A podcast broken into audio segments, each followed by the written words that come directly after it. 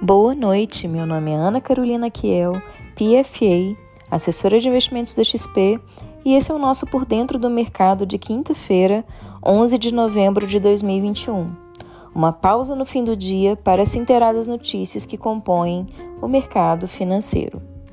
Após um dia de bons resultados das companhias listadas em bolsa, a PEC dos precatórios acabou ficando em segundo plano e a bolsa brasileira teve uma alta expressiva os fundamentos das empresas listadas estão muito bons.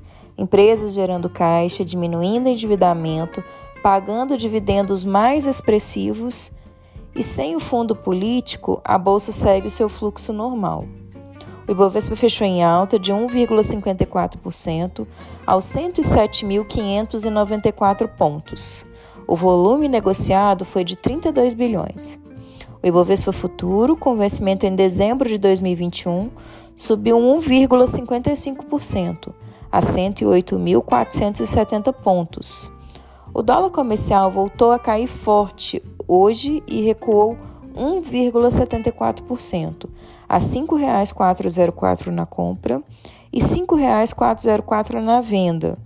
O dólar futuro para dezembro de 2021 caiu 1,7% a R$ 5,416. No mercado de juros futuros, os contratos recuaram. Desde janeiro 23 caiu para 11,96%, desde janeiro 25 recuou para 11,75% e desde janeiro 27 caiu para 11,64%. As bolsas em Nova York fecharam com tendências mistas, depois de dois dias seguidos de queda. Dow Jones fechou em baixa de 0,44%, o S&P 500 teve alta de 0,05% e Nasdaq avançou 0,52%. No mercado de commodities, as cotações do petróleo tiveram forte volatilidade hoje e fecharam próximas da estabilidade.